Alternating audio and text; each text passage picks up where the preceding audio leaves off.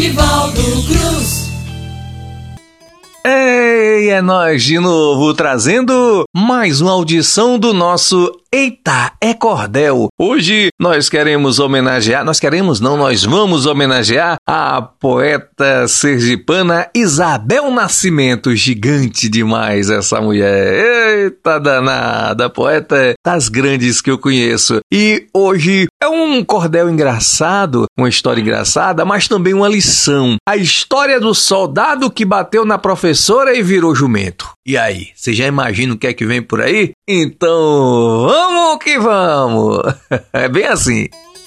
Não há nada neste mundo que passe despercebido. Quem é hoje um vencedor pode amanhã ser vencido. Mesmo que a regra se altere, creio, quem com ferro fere, com ferro será ferido absurdo ocorrido ou talvez nada demais. Se não fosse apresentado na TV e nos jornais, o que aqui é narrado é, portanto, baseado em tristes fatos reais. Da origem dos fatos tais tenho desconhecimento. Eu só sei que na cidade ninguém tem um argumento para a história do soldado que veio ser transformado num insólito jumento.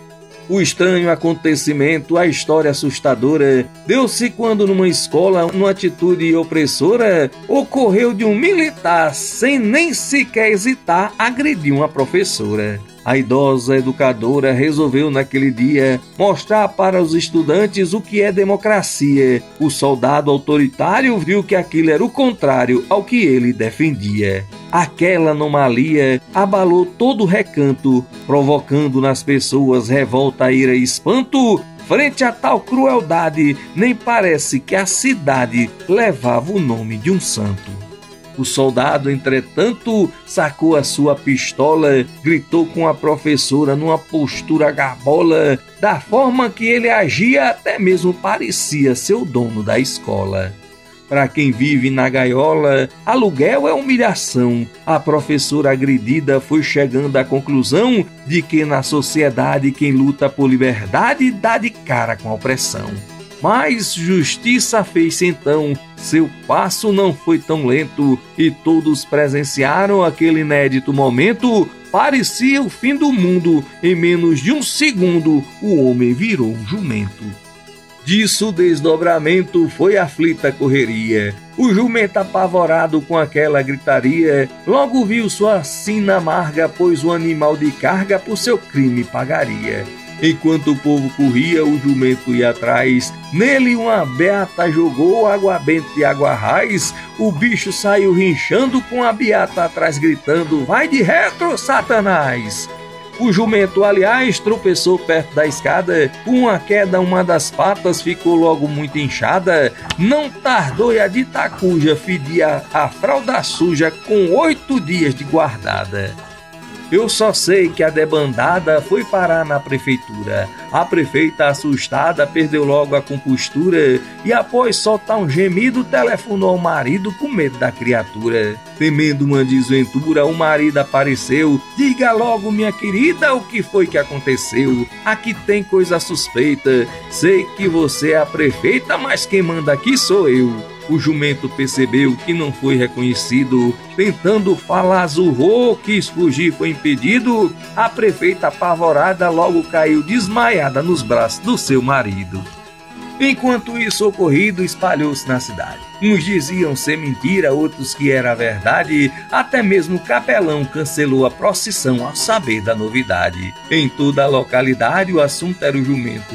E por onde ele passava era de riso instrumento. Foi então que o delegado resolveu por intimado o referido elemento. E o delegado atento resolveu por logo um fim. Antes que aquela história ocasionasse um motim, então lhe disse o animal: Vou procurar um curral, quer um pouco de capim?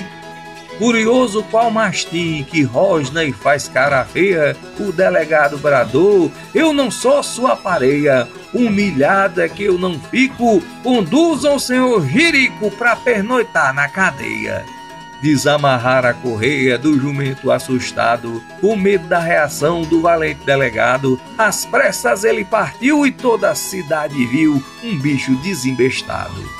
O animal acuado bateu a porta da igreja, foi pensando no caminho que esse capelão não seja bruto feito delegado, pois quero o caso encerrado, não aguenta essa peleja. O capelão da igreja pensou que fosse um bandido, pegou logo a espingarda para espantar o referido, deu três tiros para o alto, o jumento em sobressalto, fugiu todo esbaforido. Esse mundo está perdido, nem o padre me atende. Como vou ser perdoado se ninguém me compreende? Nem saudade ele respeita, voltarei lá na prefeita para ver se ela me defende.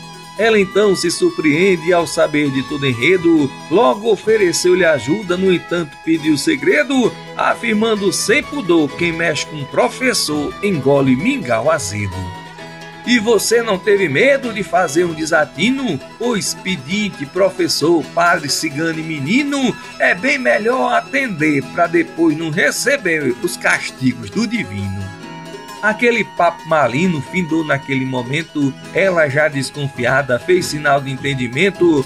Com o aval do marido, tudo ficou resolvido para alegria do jumento vivenciando um tormento e sem ter alternativa, ele aceitou o conselho, arriscando a tentativa, e foi um Deus nos acuda quando foi pedir ajuda à Casa Legislativa. Com reação negativa diante dos professores, aquele animal viveu seus piores dissabores. Com vaias foi recebido, no entanto, foi defendido por alguns vereadores. Instantes anteriores à chegada do jumento, o agente registrava seu desaparecimento. Indagou uma moradora: onde mora a professora? Quero seu depoimento. Temendo o adiamento dessa sessão ordinária, o jumento simulou ter a saúde precária. Disseram ser petulância, uns ligaram para ambulância, outros para veterinária.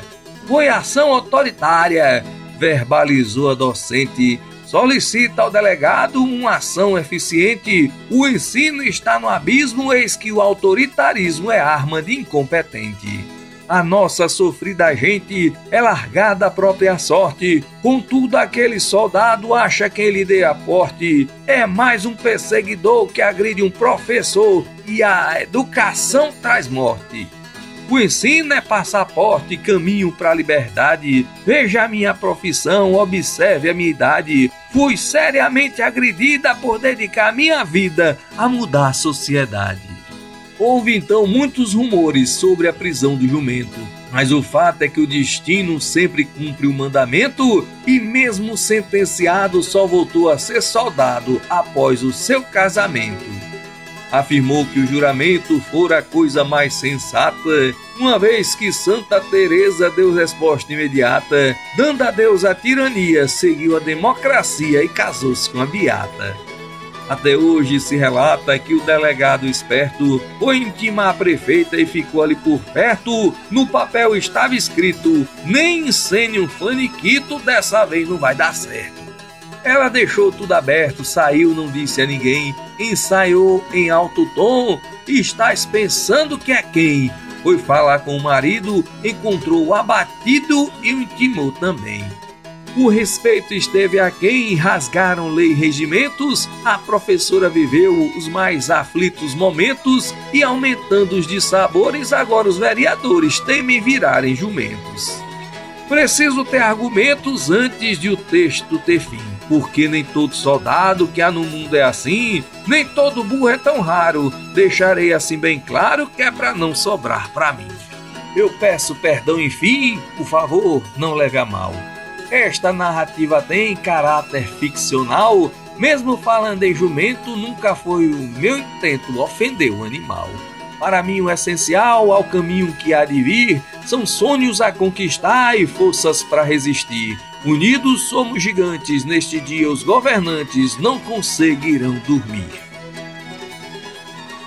Não brinque com o professor, não. Não brinque com educação, não. Com educação não se brinca e professor a gente respeita. Pois é, essa é a mensagem da minha querida comadre, poeta grande Isabel Nascimento. Pesquisa aí, veja e encontre mais coisas da nossa querida Isabel, você vai gostar por demais. Beijo no coração, viva a cultura popular brasileira, viva a cultura popular nordestina e viva nós!